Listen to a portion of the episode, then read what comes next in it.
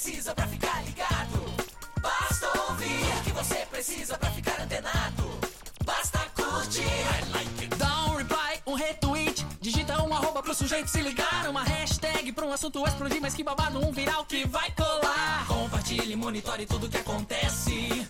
Siga agora a tendência de tudo que é social.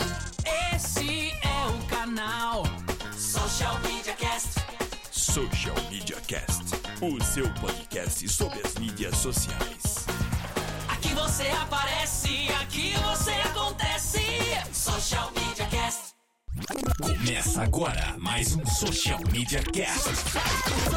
Social Media Cast. Como é que é, João? E da política? Clube do Samba, beleza? Ah, melhor que merece. Melhor é viver cantando as coisas do coração. É por isso que eu vivo no clube do samba. Nessa gente bamba eu me amarro de montão. Eu também. Sim, boa tarde, boa noite ou bom dia, independente, dependendo do horário que você está ouvindo. Está começando o Social Media Cast, o seu podcast sobre as mídias sociais. Este é o episódio de número 64.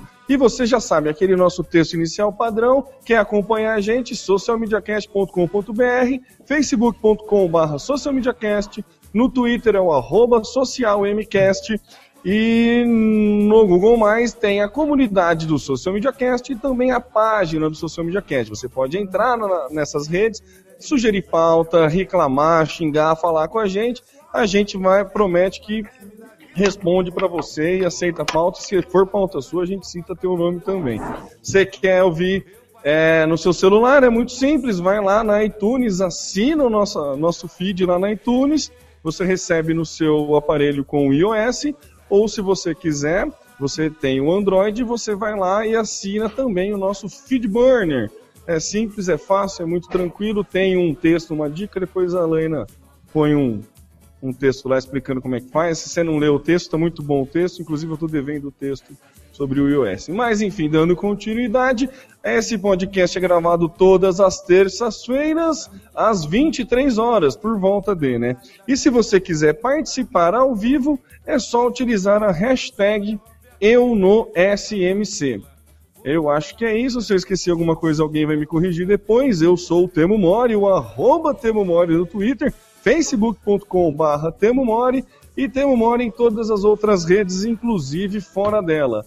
E, obviamente, não estou sozinho, estou aqui com meus queridíssimos parceiros de podcast e começo com a carioquíssima Alaina Paisan. Fala, macacada! Diretamente do Rio de Janeiro, eu, Helena Paisano, vocês me encontram no facebook.com barra Helena Paisano, circule.me barra Helena Paisano no Google Plus, arroba Helena Paisano no Twitter e no Instagram, e pelo e-mail que o termo sempre esquece, aloena, arroba socialmediacast.com.br. Eu falei que ia me Samuca? corrigir. Eu entendi isso como uma indireta, foi por isso que eu falei, que você sempre esquecia. Vai lá, Samuca. Quieta, nenê! Estamos aqui presentes para gravar esse podcast. Eu sou Samuel Gatti, falando de São Carlos, a capital da tecnologia, aqui no interior de São Paulo. E você me encontra no Twitter, no arroba tá no meu site, facebook.com barra tá no meu site. Vamos lá? Vambora, e hoje não estamos sozinhos, não estão só os três macacos, temos mais um convidado no nosso galho e vocês vão saber quem é. E agora no Social Media Cast, o convidado do dia. E o nosso convidado é jornalista, atuante no marketing digital desde 2008, é pós-graduado em jornalismo esportivo, foi diretor de jornalismo da Rádio Itajubá, já fez links patrocinados na PubliWeb Marketing Digital, editor de conteúdo e Facebook do Mestre SEO e muitas outras coisas que eu não vou falar, senão ele não vai ter o que falar, né? Se apresenta aí, Ike Muniz. E aí, pessoal? E aí, macacada? Pô, prazer estar aqui com vocês. Muito legal o convite, espero contribuir aí com o assunto de hoje aí do Social Media Cast, que é um podcast muito legal. Eu sou um cara apaixonado por podcast, então eu gosto de participar, de gravar, de editar, de qualquer jeito, estando nesse meio do podcast, eu acho bacana. E quem quiser entrar em contato com você, o que, que faz? Bom, tem o meu Twitter, arroba Muniz, né? O meu e-mail, ickmuniz.gmail.com. E o meu Facebook é facebook.com barra Muniz, mas sem o E, né? IQU Muniz. Então, é, eu tive uns probleminhas de URL aí, daí eu tive que cortar pra dar certo. Mas é o meu Facebook pessoal, né, na verdade. Porque eu, tinha, eu tenho uma página, tinha, né? Já tá desativada por conta de muito tempo sem mexer, né? Então, é, é que era o barra aí que Muniz certinho, né? Mas agora não tô usando Acabou mais. Perdendo. É, tá lá ainda, só tá desativada por falta de publicação de, de assunto, enfim. Enfim.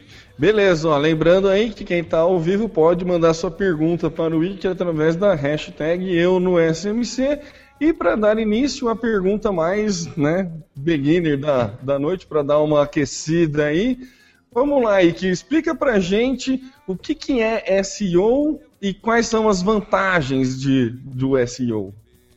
Bom, vamos lá. É o SEO, né, que é um dos termos aí que antigamente veio com todo, todo mundo meio querendo entender bem o que, que é isso, né? É na sigla, é uma sigla, né, para a expressão Search Engine Optimization, né? Ou seja, otimização para mecanismos de busca, onde é, se faz um trabalho aí constante para que o seu site, a sua página, o que você quer otimizar, é, suba posições na, nas páginas de busca, né? Ou como a gente usa sempre para o Google, né? Que a gente sabe o quanto o Google é gigante, né? Mais de 90% aí de, de, de, uso, vamos dizer assim, da internet. A gente não. É difícil falar. Ah, eu uso o Bing, eu uso outro buscador. A gente fala do Google. Então, é você aplicar técnicas e práticas para posicionar melhor o seu site no Google, já que é, como ele é muito utilizado, né, é, estar bem colocado numa determinada busca é muito importante para você ganhar de concorrente, ser encontrado e ser conhecido online. É, deixa eu emendar uma. Você falou de outros buscadores. As técnicas são as mesmas para outros buscadores? É, o, Ou... o, algoritmo de ranqueamento é que a gente fala, né, que são as regrinhas, vamos dizer, são praticamente os mesmos. Então é difícil, é, varia uma coisa ou outra isoladamente, mas é, é bem assim, é, é até entre aspas desconhecido um pouco do que é exclusivo de um e de outro, porque como eu, como eu falei, a gente sempre está usando o Google e os, o básico, vamos dizer assim, para ranqueamento, as boas práticas, elas são sempre as, as mesmas para todo mundo. Então, o, se não me engano, o segundo buscador, né, desculpa galera, eu estou monopolizando o microfone aqui, mas daqui a pouco eu passo para os meus colegas. O segundo buscador, é, numa pesquisa que eu vi, é o YouTube. Né? Primeiro o Google com 98, quase muito por cento aí, quase 100. E o segundo é o YouTube. Serve SEO para o YouTube também? Existe, existe, existem algumas técnicas, a gente chama de, de, de né, própria otimização para vídeo, né, que é, é, você, quando você posta um vídeo no, no, no, YouTube, você tem algumas regrinhas que você pode usar para título, para tagueamento, para até descrição, que você vai posicionar um pouquinho melhor ele naquela busca do YouTube. A gente não considera muito concorrente do Google o YouTube porque é, na verdade, um produto da própria empresa, né? O, o buscador Google e o YouTube são coisas parceiras, vamos dizer assim. Então, a gente tem sim uma otimização para vídeo, mas é seria mais já no, no, na área de, de social, vamos dizer assim. É, cai, entra um pouco nesse, nesse grupo aí de, de otimização de social, vamos dizer. Cai na mesma regra para social, é, é mesmo? Achei que. É, assim, que na verdade é, é, encarado, né? É encarado como, como um, um, um negócio é, social. Não, é, o YouTube ele é uma rede social, né? Você pode assinar, você tem como conversar. Ele é considerado uma rede social, né? Exato. É, mas eu achei que por ser um produto Google, ele pudesse ter quase a mesma técnica, a mesma ideia funcionasse, mas é, Não, é, é que ele acaba, então. é, ele acaba participando é, junto da otimização naquele sentido assim de quando você tem a sua página de resultado, você pode ranquear tanto o seu site como o seu vídeo, a tua imagem, tudo numa busca só, né? Que é aquela quando a gente faz uma busca hoje no Google, a gente dependendo tem resultados de imagem, resultados de vídeo e os sites embaixo, né? Então acaba fazendo parte do processo. Hum, entendi. Agora eu prometo que eu fico quieto aí, meus amigos. Eu vou fazer uma pergunta então pro Iki. É, eu não sei se ela faz, se ela tem muito nexo, mas vamos lá.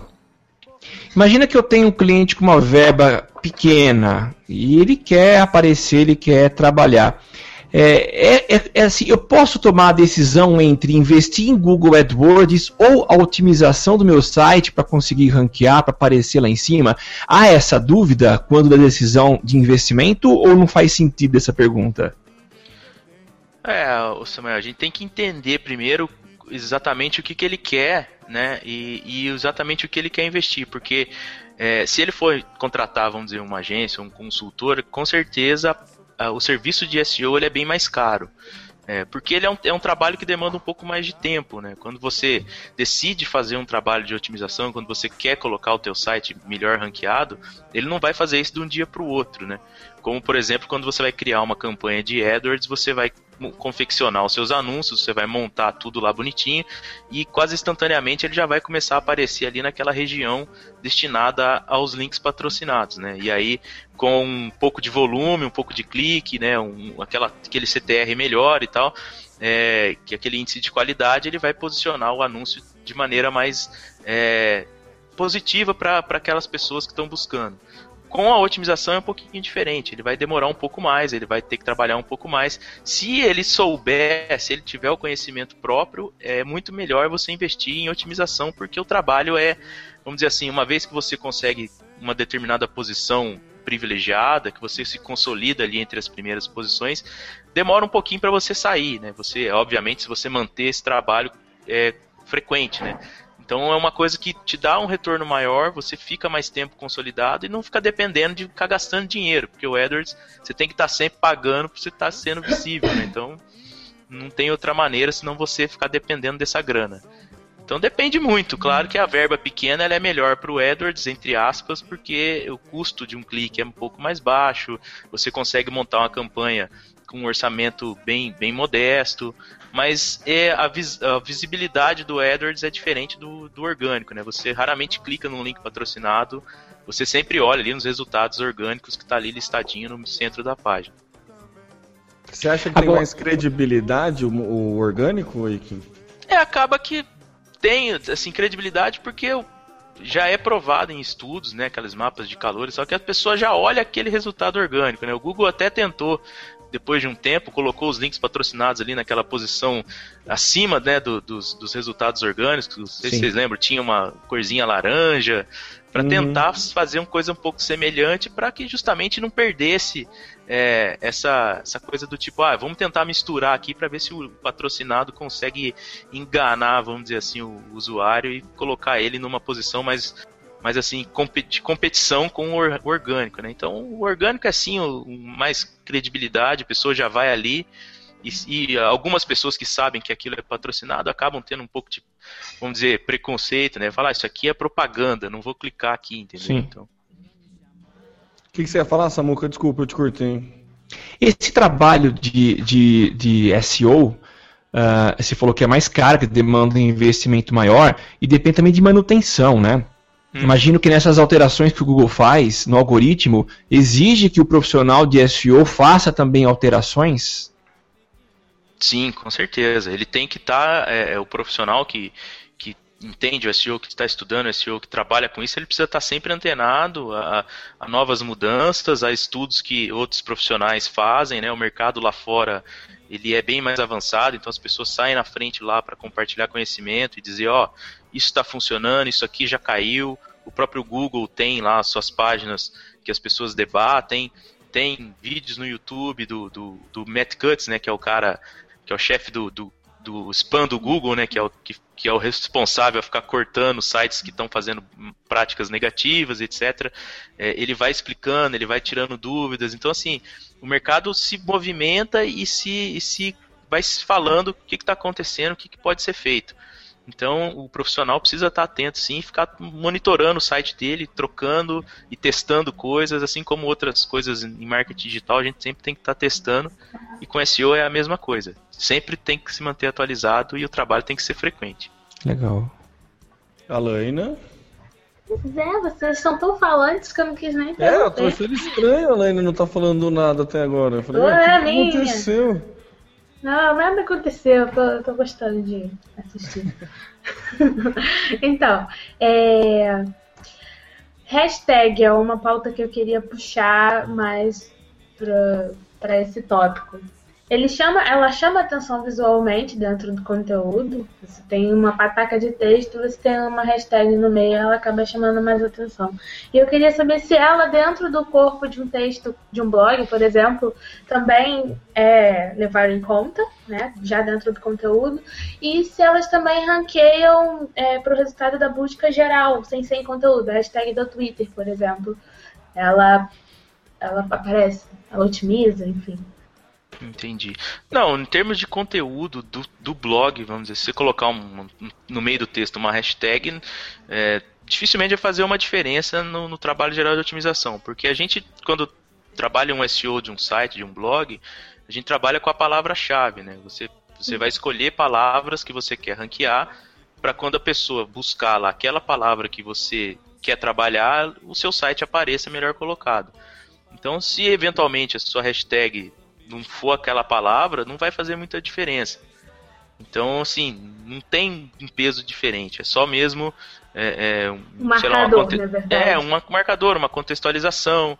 É claro que se a gente estiver falando de, de- da hashtag naquele, naquele tagueamento da- do, do blog, por exemplo, quando você tem no rodapé, que você clica naquela hashtag, que é uma tag que você cadastrou no WordPress, por exemplo, aí é um pouco diferente porque você vai estar dando uma classificação para aquele conteúdo. Ó, esse conteúdo fala disso e essa e esse texto, essa categoria, esse essa palavra aqui que significa o meu texto, ela é um termo que eu quero ranquear. Então eu tenho lá no minha, no na minha URL do blog a categoria que é a mesma da hashtag, que está no mesmo título e está no corpo do texto também. Então aí tudo faz um- uma conexão e acaba otimizando. Agora, se for uma hashtag aleatória, sem relação com o resto do conteúdo, vamos dizer assim, aí acaba que não influencia no ranking. E com relação a nas redes sociais, a hashtag é mesmo só um. No Twitter, por exemplo, é mesmo só um, um marcador de assunto, né? Você está nivelando aquele assunto por um. Para aquela hashtag, né? Você está dizendo que, que aquele conteúdo, aquilo que você está postando, se refere àquele assunto. Então, para ranquear, não, não tem muito, muita relação, não. Existe uma relação que a gente pode até falar é, entre Twitter, vamos dizer assim, e SEO, que é mais sobre o contexto geral do assunto que você está postando. E se você for muito retweetado, existe um estudo que fala isso. Quanto mais você for compartilhado na rede social, é, mais relevância você tem. Então, é, é, isso como parte da estratégia, né? Claro. Então, não é o fundamental. Mas existiu assim um estudo que fala dessa correlação entre quando você é bem ranqueado, é bem compartilhado na rede social, quando as pessoas falam mais de você, levam seu nome adiante, você acaba também se beneficiando é, no- na estratégia geral do SEO para o teu site. O- você falou de redes sociais, é, o Google Mais melhora? Ele tem um peso maior do que as outras redes sociais no SEO? Então, quando o Google, sabe? quando o Google mais surgiu, né, todo mundo ficou naquela naquela dúvida, naquele questionamento, puta, mais uma rede social, é um concorrente do Facebook, né? O Google fez isso só para só concorrer com o Facebook. Só que assim, cada vez mais e devagarinho, o Google mais ele tem se mostrado que é um, um- foi criada essa ferramenta para se tornar um, um peso a mais do Google também para isso, sabe? Ele se vocês observarem a evolução do Google+, não sei se vocês usam com frequência, o Google pouco a pouco foi colocando é, coisas, né? Ele foi integrando os seus serviços antigos que eram isolados, vamos dizer assim, dentro do Google+. Né? A gente tinha o Places, tem outros serviços que foram sendo colocados, porque assim o Google ele criou essa essa essa rede social, vamos dizer assim, como uma ferramenta maior que vai sendo integrada que vai fazendo parte da estratégia. Antes você tinha aquelas, aquela otimização para local search, né, que é aquela otimização local para um negócio, quando você busca no mapa um negócio daqui daquela região. Isso era o Places, né? Agora está dentro do Google+. Então ele está jogando as coisas dentro para que também o uso dessa rede, quando ele se tornar um pouco mais, mais popular, vamos dizer assim, isso acabe contando, né?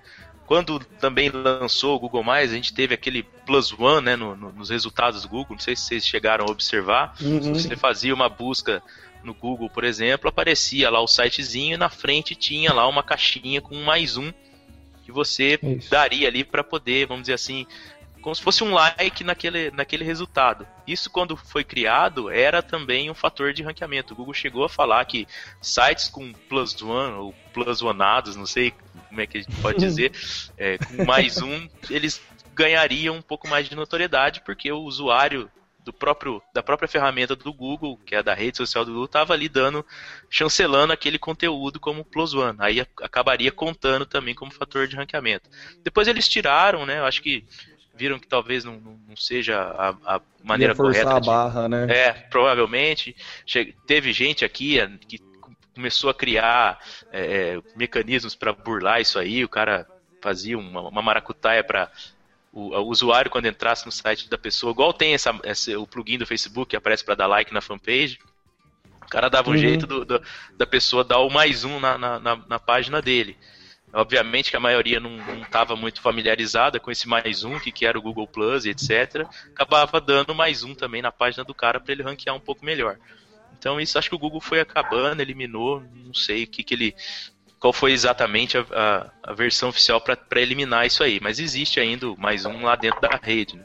Então, assim, o, o que eu diria para resumir, né, já com relação ao Google Plus, é sempre, us- sempre ficar ligado, porque eu acho que ele está evoluindo cada vez mais e acho que pro ano que vem a gente vai ter mais novidade com relação a isso, se vai fazer mais efeito ou menos efeito para otimizar.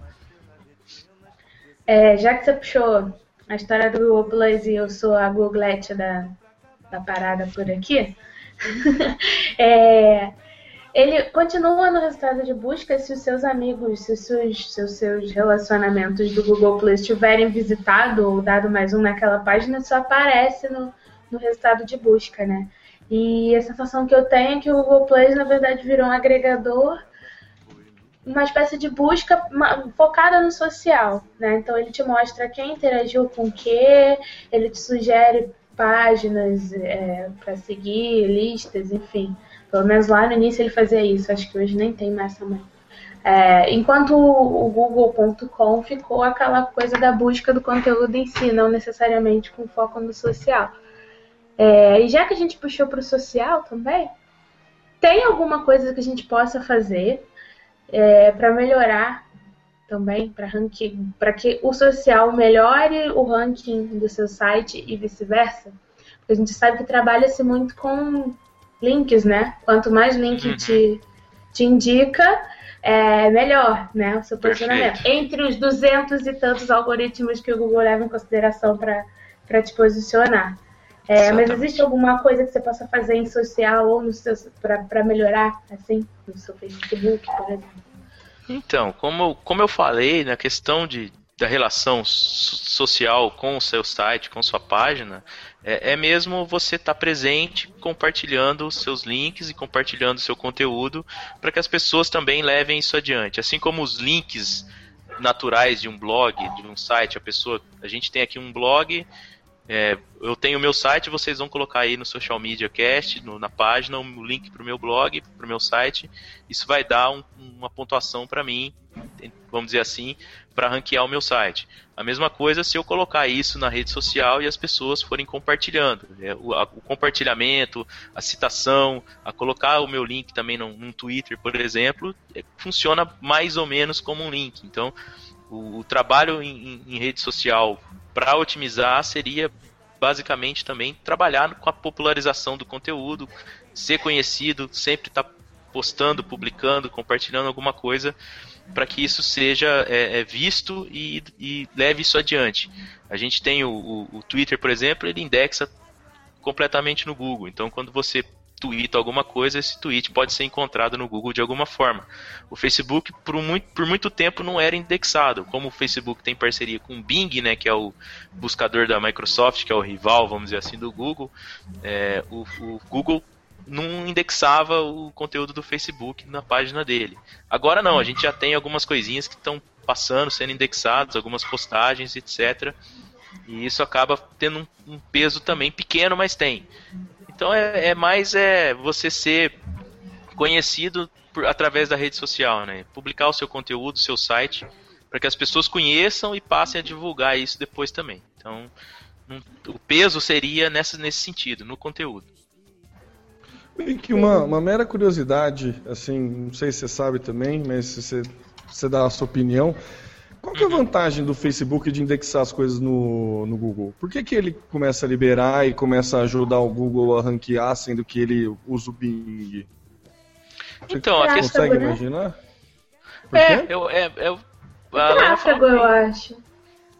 Não, É. te- não teria outra coisa senão ser movimentação, porque como tanto uma rede como outra é, é, são extremamente populosas, né? Eu acho que é para pegar mais gente, para ter mais gente acessando, ter mais gente entrando, é, tráfego de referência, né? Você entra por ali, né? Você acaba sendo notado porque ó, as pessoas que entraram aqui vieram do Google ou vice-versa, né? Foram para lá, enfim, acaba sendo mais para gerar volume. Não tem muito outra função. Porque eu acho que rival, essa coisa de guerra entre empresas, eu acho que isso não, não pega muito não, porque cada um tem um, uma intenção diferente, vamos dizer assim, no mercado, pelo menos no meu, no meu modo de vista.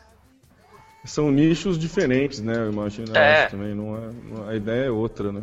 Quando o Google começou, né, com o Google Plus dele, né, todo mundo pensou que seria mesmo uma competição entre redes sociais, seria uma, uma- montado para isso, mas depois o que se viu, né, o que, o que, que a gente tem visto, né, de lá para cá, como a Lena falou, é que foi feito mesmo como um agregador, né? A gente, no início a gente tinha um acesso diferente no Google Plus, depois o Google meio que obrigou a gente a integrar o nosso Gmail lá dentro. Depois o Google tinha também é, é, um, um servidor de imagens, eu não lembro bem qual era o nome, ele cortou isso para colocar as imagens também dentro do Google Plus. Agora a gente está Picasa, vendo aí né? isso, que É, casa. Depois a gente teve o, o Places, que era isolado, a gente estava estudando local search, etc, para otimizar. Não, agora está tudo lá dentro para você acessar dentro do Google Plus. Então, isso foi mexendo aos poucos, fazendo com que o Google Plus se tornasse isso que ele é hoje, mais um agregador, né? Lindo. É, tá Deixa legal. eu sair um pouco, a gente tá numa linha legal, mas eu quero fazer uma pergunta um pouquinho fora, mas a gente recentemente começou a escrever no blog também. Então era uma prática que a gente não, não, não tinha eh, num passado recente e a gente começou agora a, a postar alguns textos. E eu sempre ouvia. os nossos estagiários, né? Samuel? Isso, é. escrever da propaganda, né? Temos a galera do Galho aí que escreve legal.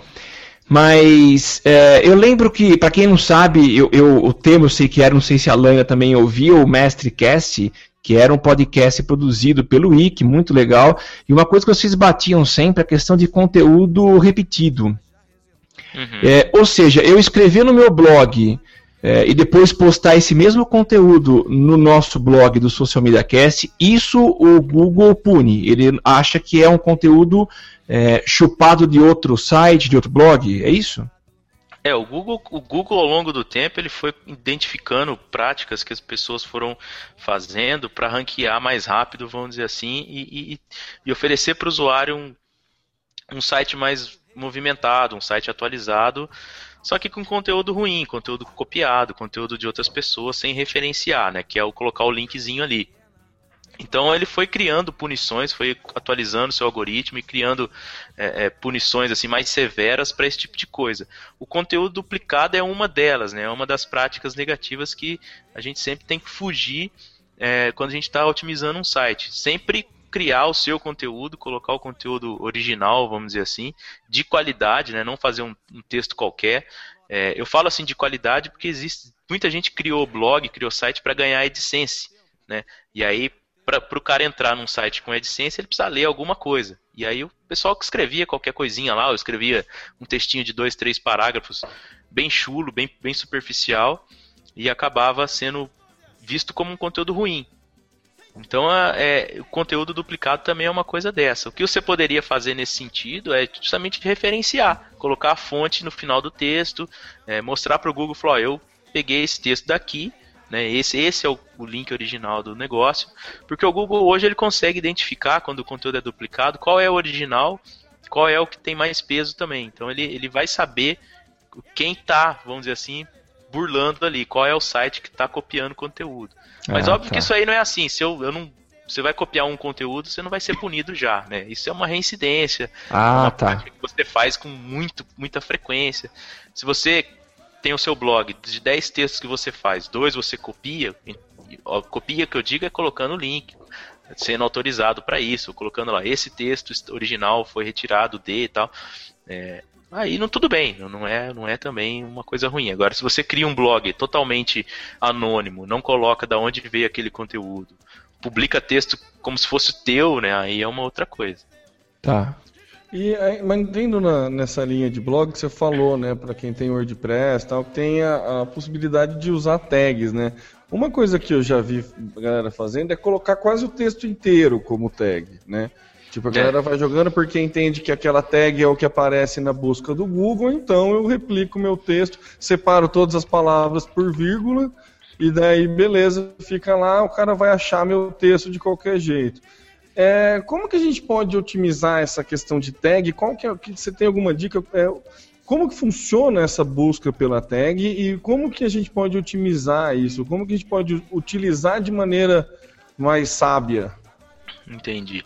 É, bom, eu acho que primeiro de tudo, antes que todo mundo saia abrindo seus WordPress aí, ou outros outros CMS aí para colocar tag para todo lado, é, vale a, a, a- a dica e até principalmente a informação aqui que tag hoje é um negócio que o peso para otimizar é mínimo. Então, assim, se você coloca ou não coloca, a diferença que vai fazer não é, dificilmente, vamos dizer assim, você vai ganhar do seu concorrente porque você tem tag e ele não. É, isso só se todo, todas as outras práticas forem bem seguidas e for tudo perfeitinho, vocês dois forem sites assim iguais em termos de qualidade, sei lá. É, tag hoje não tem aquele peso mais. Então é, não, não precisa preocupar com isso. Mas óbvio que quando você é, estufa, vamos dizer assim, seu conteúdo de, de palavras, quando você coloca tag em tudo, igual você falou aí, isso também não é muito legal. O Google tem uma punição que chama keyword stuffing, é justamente você encher de palavra-chave, encher aquilo, aquele conteúdo daquilo, é, sem dar atenção para mais nada. Não sei se vocês chegaram a pegar sites aí quando você entra, que tem aquele, aquele title lá no, na- no topo do navegador, tem um monte de palavra-chave que até perde de, de, de- de- da barra sua, você tá com a tela maximizada e mesmo assim tem palavra indo embora, assim, isso também é uma outra coisa. É, então são, isso, isso é coisa ruim, isso é coisa negativa que pode gerar uma punição.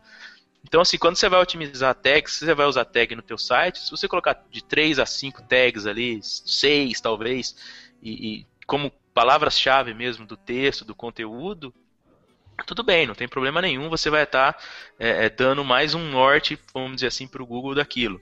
E ele vai ranquear, ele pode ranquear por tag também. Quando, quando você clica naquela tag, né, você vai ser direcionado para o teu próprio site com uma, uma busca, vamos dizer assim, interna com, com todos os conteúdos que foram marcados com aquela tag. Então, ele ranqueia também aquela página com aquela tag, ele vai referenciar de acordo com é, como eu falei, né, ele vai fazer uma associação entre o, o título do texto, o conteúdo do texto, o título da página, se a URL tem aquela, aquela, aquela palavra que está na tag também, e vai fazer uma, uma, uma junção, vamos dizer assim, para dar um peso para ranqueamento.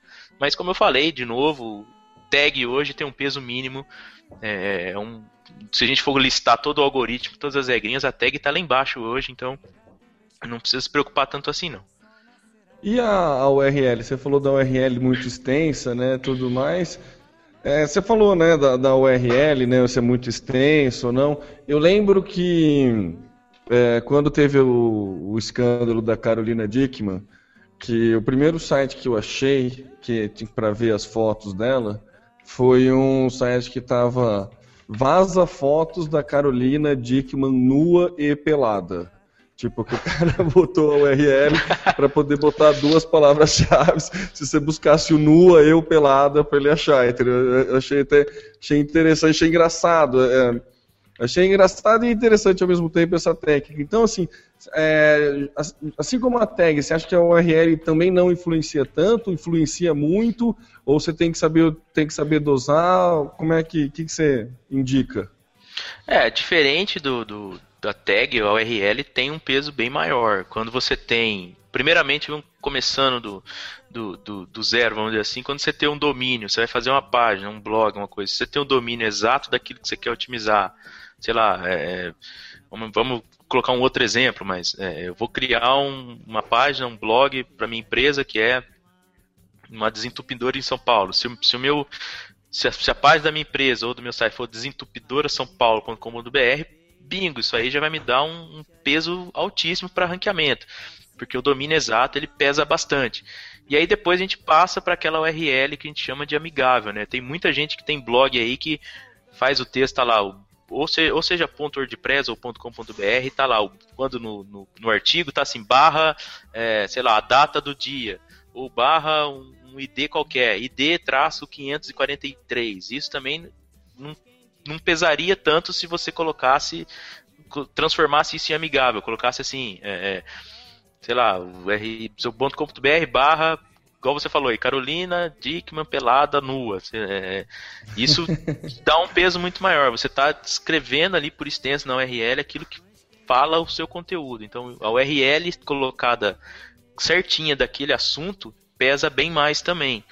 E aí, com relação a, a estufar isso, também não é muito legal. Óbvio que você não vai colocar 50 palavras ali que não vai fazer sentido nenhum. Você vai precisar dosar isso. A recomendação, quando a gente fala em otimizar o URL, é você colocar de, de não tem assim uma regra, mas de 5, 6, no máximo 7 palavras na URL e todas elas relacionadas ao título do conteúdo. Então, se você tem lá é, top 10 de como fazer viagem no exterior, você corta as top words que a gente fala, né, que são aquelas palavrinhas no, de, tá, para, né, é, e coloca o seu URL exatamente daquela forma, tipo top tracinho 10 viagens exterior, sei lá.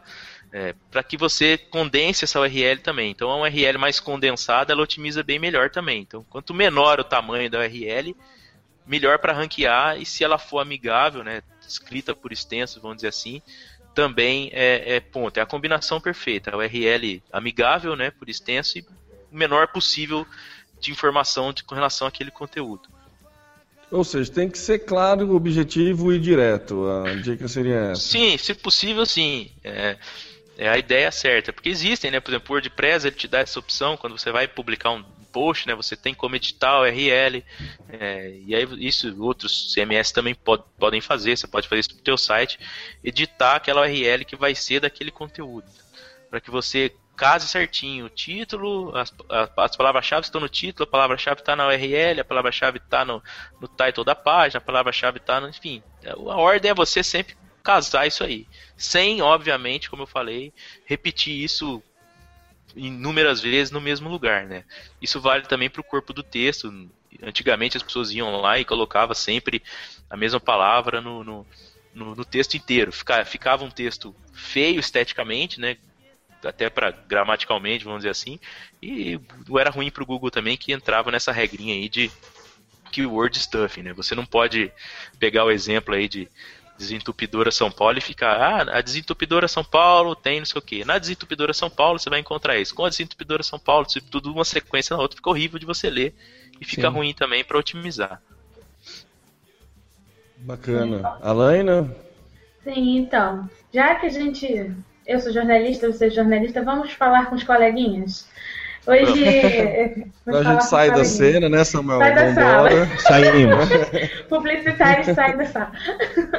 É, queria que você desse, sei lá, três dicas básicas de como uma pessoa, não só jornalista, mas o cara que escreve, né, que, faz o bruto do texto, é, pode seguir para ter um texto minimamente otimizado. Você já deu aí uma que é a, a URL da postagem, mas se você escreve para um portal, se você não tem acesso a isso, por exemplo, se a única, a única coisa que você tem acesso é a, parte de texto mesmo e, e palavra-chave, que, que, dica que você dá para quem está fazendo isso, ou quem está começando um blog e não sabe nem por onde começar, quer começar fazendo conteúdo adequado?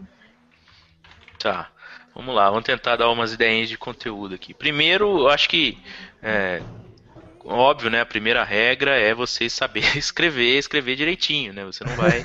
é, se a gente tá falando com um jornalista, beleza, ele tá ligado, mas escrever de maneira correta, não, não, né? Você ter o texto qualificado, e isso já é alguma coisa.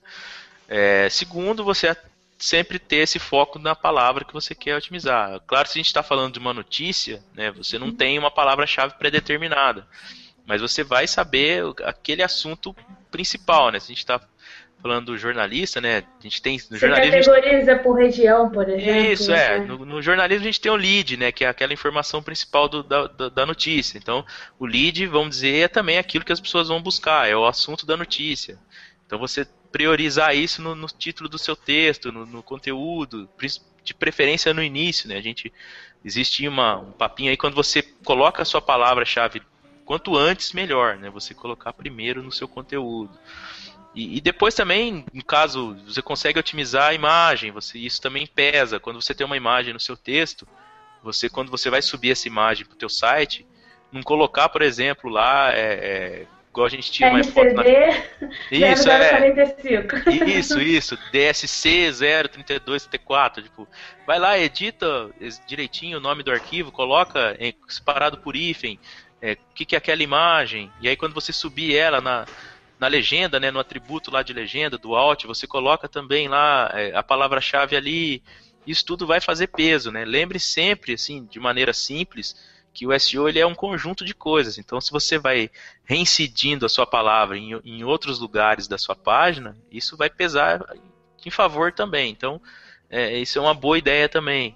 Outra coisa, se você vai produzir um texto, um conteúdo, procure, procure dar aquilo que o usuário está buscando. Né? Então, você tente de alguma forma descobrir o que, que, o, que, que o seu nicho está querendo saber, o que, que o seu usuário está querendo ler na rede, e ele não está encontrando. Se ele está buscando no Google, é porque ele quer ler aquilo e não achou em outro lugar. Então, você parte daí as suas ideias de conteúdo. Né? A gente tem uma, uma dica clássica aí que muita gente já deve saber, usar um Yahoo Respostas, por exemplo. Você vai lá, digita um assunto do seu nicho, alguma coisa, sua palavra-chave do seu negócio, e às vezes surgem lá postagens do Yahoo Respostas, apesar de ter muita bizarrice lá, muita gente uhum. acaba postando alguma dúvida curiosa, né? Então, assim, vamos supor, você tem um site de, de, de animais, um blog de pet, e aí você. O que, que, eu vou escrever hoje? Vai lá e digita alguma coisa sobre pet, né? Resposta. Muita gente pergunta: ah, o meu cachorro amanheceu com uma mancha aqui, o que, que é isso? Daí você, pô, isso aí é um conteúdo. Você, ao invés da pessoa estar tá usando o Yahoo Resposta para uma dúvida, você pode criar o seu texto lá. Mancha na pele e tal, é isso, previna-se, sei lá. Então, assim, você tentar buscar na rede, na própria rede social, né? A gente tem o, o, o search do Twitter é muito poderoso, né? A busca do Twitter. Abre lá, coloca lá o assunto do, do teu blog ou o nicho do, do teu negócio. Vê o que as pessoas estão tweetando sobre aquilo, né? Às vezes tem alguém reclamando de algo, tendo uma dúvida de algo. É ideia de conteúdo. Você sempre tem que ter ideia de conteúdo e se você tiver essas ideias que as pessoas estão eventualmente procurando na internet, é, é, é, batata, assim, você vai ter um conteúdo que as pessoas vão buscar futuramente, porque o Google vai indexar isso posteriormente, né, e vão começar a achar o seu site, podem eventualmente olhar o teu blog depois, ver os outros conteúdos que você tem, e você vai começar a ganhar notoriedade dentro daquele seu nicho. Justo. Puta, genial essas dicas, hein? Eu não, confesso que, assim, a da foto eu nunca faço, nunca arrumo a, o nome do arquivo, Mas nunca coloco a descrição. O Google faz exatamente a mesma coisa que você faz. Você é pessoa, né? Você é tema, não, tá? Porque tá ah, tá. Já achei que era diretamente claro, pra mim. Não. Quando você salva a foto no seu computador e você não nomeia, você não sabe onde você colocou, e depois você vai procurar, você fica que nem um louco procurando, e você não sabe onde tá, se tá no desktop, se tá na pasta de imagens. Se você sabe é, que nome você colocou, se você já baixou e colocou um nome, você sabe onde colocou aquela pasta, você encontra com mais facilidade. O Google faz exatamente igual. Se o conteúdo está É, todo organizado dentro do, do, do WordPress, seja lá o que for, ele vai encontrar e vai. Óbvio que para ele também vai ser melhor. Ó. Então, esse cara aqui colocou conteúdo seguindo uma ordem lógica, fácil de entender. Então, o leitor também vai entender melhor esse conteúdo. Então, essa não é a dica do I, que é a minha dica. Seja organizado no seu conteúdo. Salva a imagem no computador já com o nome certo. Na hora de publicar, ela já vai subir certinho. Ó, que bonitinho. Ó, tem uma, uma, uma questão no Twitter aqui, o Luciano tá falando, Luciano Filho, é, acho que é a respeito do, de você copiar conteúdo, quando a gente estava naquele assunto, mas antes eu não tinha que colocar um canonical link para dizer quem publicou o conteúdo original? Você sabe, sabe responder? Eu não sei nem o que é um canonical link. Tá, é, isso aí na verdade é o seguinte, existe uma tag que, que você coloca é, no, da programação, vamos dizer assim, no site que é essa tag canonical que vai mostrar véio, aonde que, da onde que veio é, é, o conteúdo que você publicou. Isso é uma coisa que você faz, vamos dizer assim, é, é, é para reforçar, né, é, quando você publica um, um, conteúdo, né, a tag canônica que vai para poder mostrar só, isso aqui é original, isso aqui não é, entendeu? Então, é uma coisa que você faz, a, faz extra, né? A gente tá falando mais de conteúdo, né? Essa tag canônica a gente faz para a página inteira. O que eu posso fazer, na verdade, é que eu não tenho aqui os links mais na, na manga, mas existem várias publicações sobre a tag que falam que falam.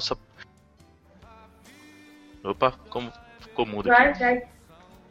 É, existem existem vários links, né, vários posts aí, até na própria Mestre lá, que foi vocês citaram aí que muito tempo eu, eu produzi conteúdo, que fala um pouco mais sobre o funcionamento disso.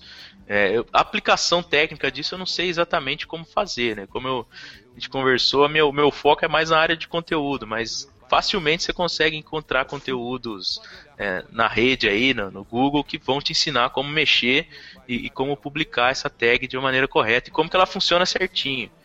Mas aquela dica de, de referência de link já, já vai bater para você não ser identificado como duplicado.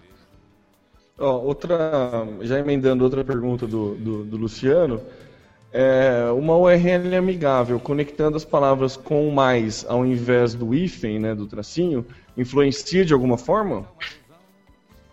Eu acho que não, Luciano. Na verdade, é, desde sempre, vamos dizer assim, que, que me envolvi com isso, que eu, com quem eu converso, sempre foi hífen. Mas eu não sei se pesa alguma coisa diferente ou não. Como sempre foi falado hífen, não sei se faria alguma diferença. Então é só um detalhe mesmo. É, é meio, é meio padrão, né? Enfim, no próprio é, WordPress, quando você coloca o título, ele bota hífen, né? É, ninguém dificilmente usa mais, assim. Existem algumas URL com mais, mas é, tá meio, meio padrão, né? Meio convencionado, que é o hífen que separa aí na, na, na URL. O Ike, é, você falou lá no começo do, do, do, tempo até o Google entender e te, te posicionar lá em cima, né? Isso demora um tempo mesmo. Quer dizer, se eu tenho uma urgência na divulgação de um evento, por exemplo, eu não quero investir em, em AdWords, é, eu não posso contar com a rapidez e eficácia do orgânico, né? É, Para que, por exemplo, daqui um mês eu esteja bem posicionado. É, no Google é, muito, é um pouco relativo. não posso, é, até, é, é, entre aspas, criminoso, uma agência chegar para você e falar assim: três dias você está em primeiro, eu te coloco lá em cima. É, tudo depende do trabalho que você vai fazer e tudo, todos os esforços que você vai envolver para aquilo se ranquear mais rápido. Depende também do, do nicho que você vai escolher de palavra-chave para competir, né? Às vezes uma palavra ela é mais, tem mais volume de busca que outra. Se ela tem mais volume de busca, é mais gente tentando ranquear. Então tem mais sites ali na lista. Isso vai demorar um pouco mais. Se for uma palavra menos buscada, vamos dizer assim, rapidamente ela está mais posicionada. Então, assim, se você vai montar um hot site para um evento que vai acontecer daqui uma, uma, duas, três semanas, sei lá, é, você precisa colocar isso no ar, obviamente, mas aí você tem que usar de uma força-tarefa para tentar posicionar o mais rápido possível, é, usando os outros aliados, vamos dizer assim, que é redes sociais, espalhando, é, vamos supor, release, né? Que quando você manda release, e-mail marketing para todo lado, para as pessoas criarem posts nos blogs delas divulgando aquele evento, para que o link oficial conte e ajude a ranquear mais rápido. Não dá tá. para precisar que vai te fazer assim, ó, em uma semana tá lá bem ranqueado. Mas rapidinho vai acontecer. Quando, quando nesses casos isolados de, de um hot site, de um evento, por exemplo, usa-se muito essa estratégia de ativar parceiro, ativar os canais de, de patrocínio que vão publicar conteúdo, mandar para portal para que as pessoas criem a notícia, enfim, você vai ter que precisar ganhar link rápido, compartilhar isso rápido na rede social para que, que o Google veja que, aquela, que aquele site ganhou autoridade muito rápido e aí ele posiciona ah, isso mais rápido. Tá. Você, de bate-pronto, assim, você sabe de algum case de SEO bem aplicado, alguma coisa assim, alguma empresa que fez um, uma estratégia inovadora, alguma coisa assim que você, você acha legal compartilhar? Ah, Não. Temo, de cabeça assim você vai me pegar agora, porque eu tinha algumas, algumas menções, vamos dizer assim, da época que eu trabalhava diretamente com isso, né? Óbvio que Não, mas pode ser. na, na época da, da, da Mestre SEO lá, muitos dos clientes eram fechados, né? Poucos o pessoal acabou divulgando, mas um que sempre, sempre o, o, o Fábio Ricota citava nas apresentações era aquele Juliana Flores, né? Que era o, o site de flores que, era, que eles trabalhavam, que rapidinho eles conseguiram posicionar melhor, com, com criação de conteúdo, com, com uma otimização on-page, né? Que a gente fala, otimização on-page, para quem não, não sabe, é você mexer toda na estrutura do seu site, colocar né, o- na codificação certinho como deve ser a organização do- da estrutura do site para que o Google navegue melhor sobre ele, etc. É, então isso foi feito bem o site ranqueou melhor e aí obviamente quando você ranqueia melhor você recebe mais visitas, você vende mais, você atinge mais rápido seus objetivos e cresce muito mais rápido. Mas é, existem vários, existem exemplos demais aí de pessoas que criaram um conteúdo bacana, um conteúdo diferente. Não consigo lembrar de cabeça alguns exemplos famosos assim de SEO. Como é um trabalho que demanda um pouco mais de tempo, né, é uma coisa gradativa, acaba que não não tem um boom, por exemplo, como é uma campanha de redes sociais bacana, né, que tem uma postagem diferente e tal. É um negócio um pouco mais low profile, vamos dizer assim. Eu lembro de uma, não sei se você lembra, que o, foi a Volks que fez no, com imagens.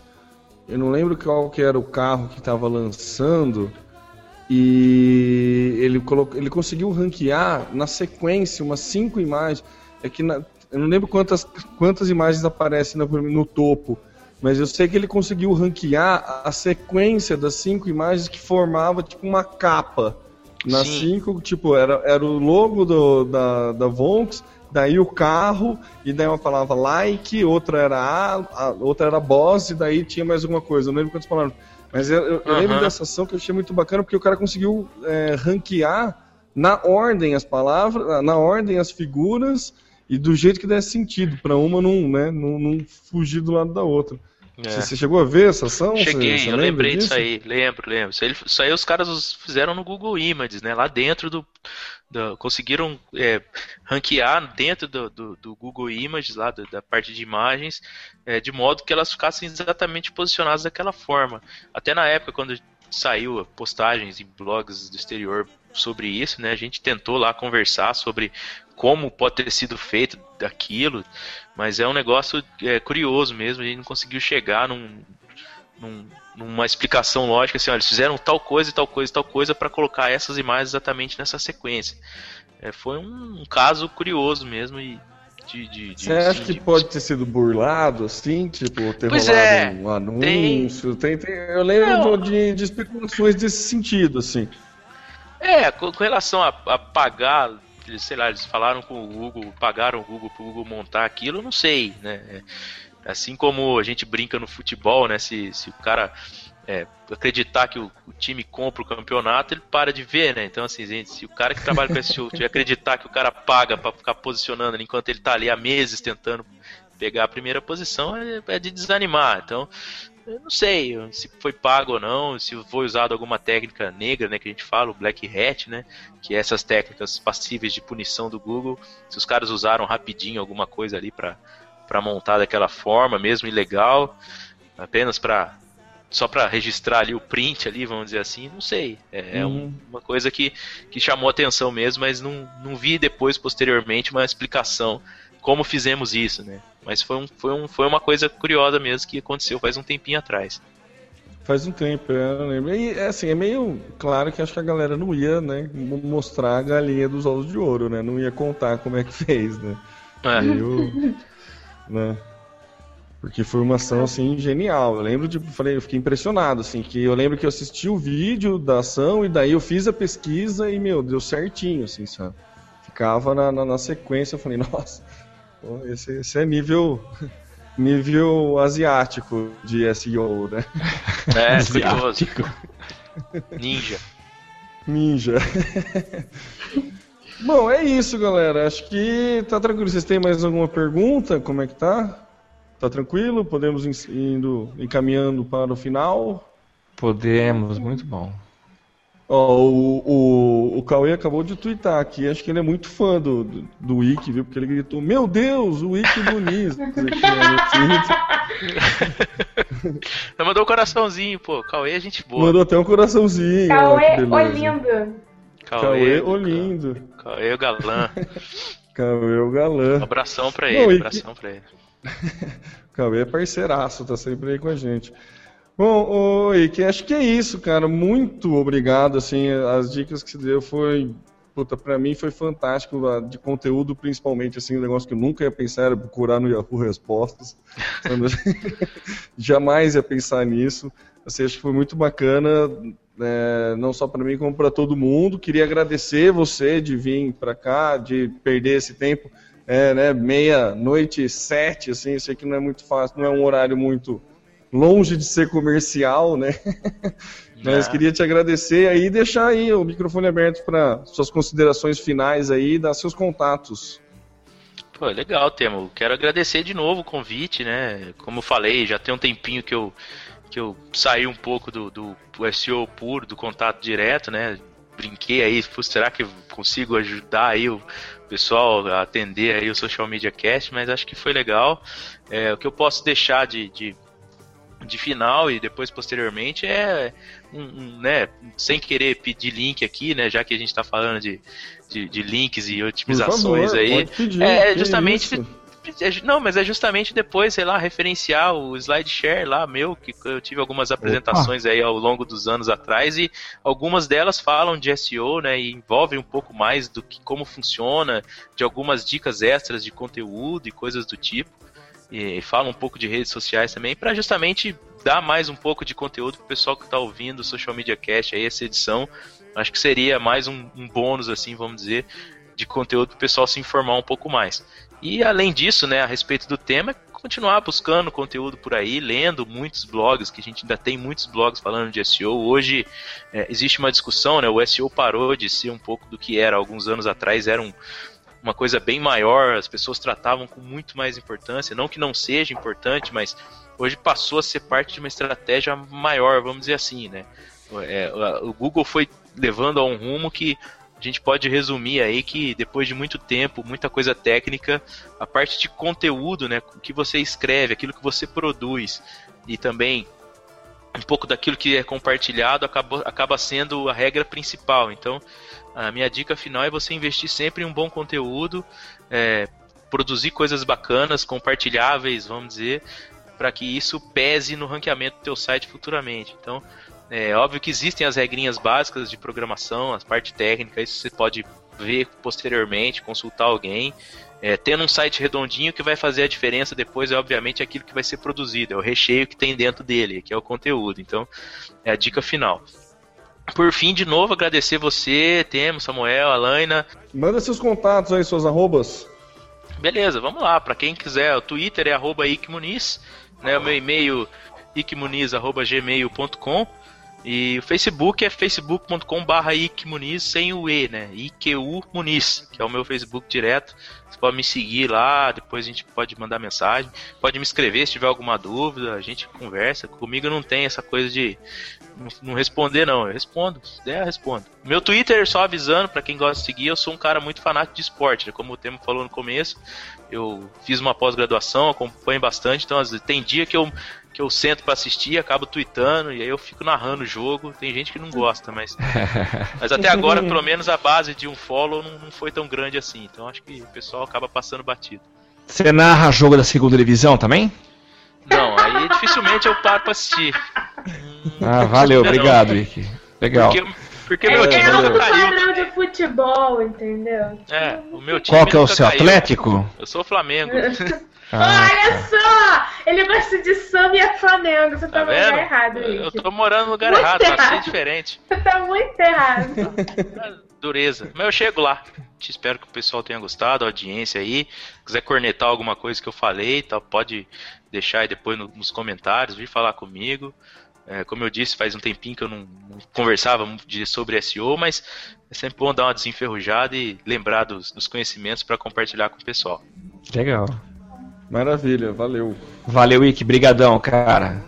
Valeu, gente. Agora chegamos àquela hora que todo mundo conhece, que é falar sobre a- o que rolou na semana aí no mundo das redes sociais, né? Aquela discussão que famigerada discussão dos macacos aqui no galho. E eu começo trazendo a pauta aqui, uma pauta verdinha, e pela cor verde vocês devem imaginar que a pauta é do Samuel. O Instagram agora vai ter anúncio, Samu, que é verdade isso, cara? Oh my god! Então, gente, a gente já tem falado esse- essa pauta recorrente, né, de novas redes sociais ou redes sociais que começam a introduzir aí ah, alguma forma de ads, né? E agora é a vez do Instagram, Instagram que é de propriedade do Mark Zuckerberg, que começa a exibir anúncios em vídeo e imagem e a coisa vai rolar no meio do feed. Ou seja, você está lá eh, rodando o seu feed e com fotos e vídeos e você percebe que propagandas surgirão lá no meio, né? É, por enquanto, essa novidade acontece apenas nos Estados Unidos, então é lá que as coisas estão é, acontecendo nessa fase de teste. E a promessa do Instagram é que os conteúdos eles sejam é, esses conteúdos de propaganda eles sejam meio que naturais é, no meio do feed, talvez para não, não, não, não espantar as pessoas, né?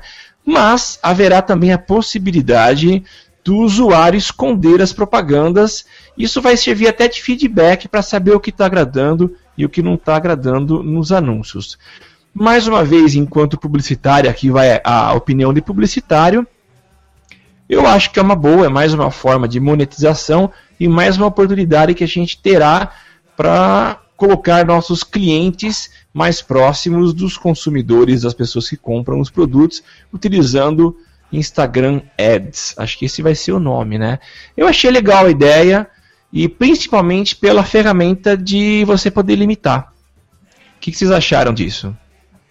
Eu ouvi dizer, ô, Samuca, que ia ter uma junção com ads do Facebook. Você chegou a ver alguma coisa a respeito disso? Eu ia perguntar, inclusive, para você, para vocês, né? Vocês chegaram a ver que você ia poder.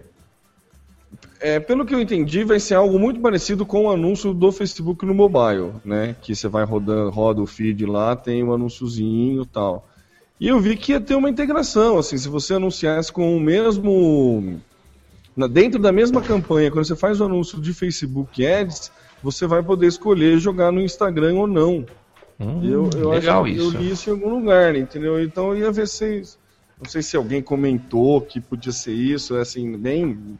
É bem achismo isso que eu tô falando, não é nada oficial, viu, gente?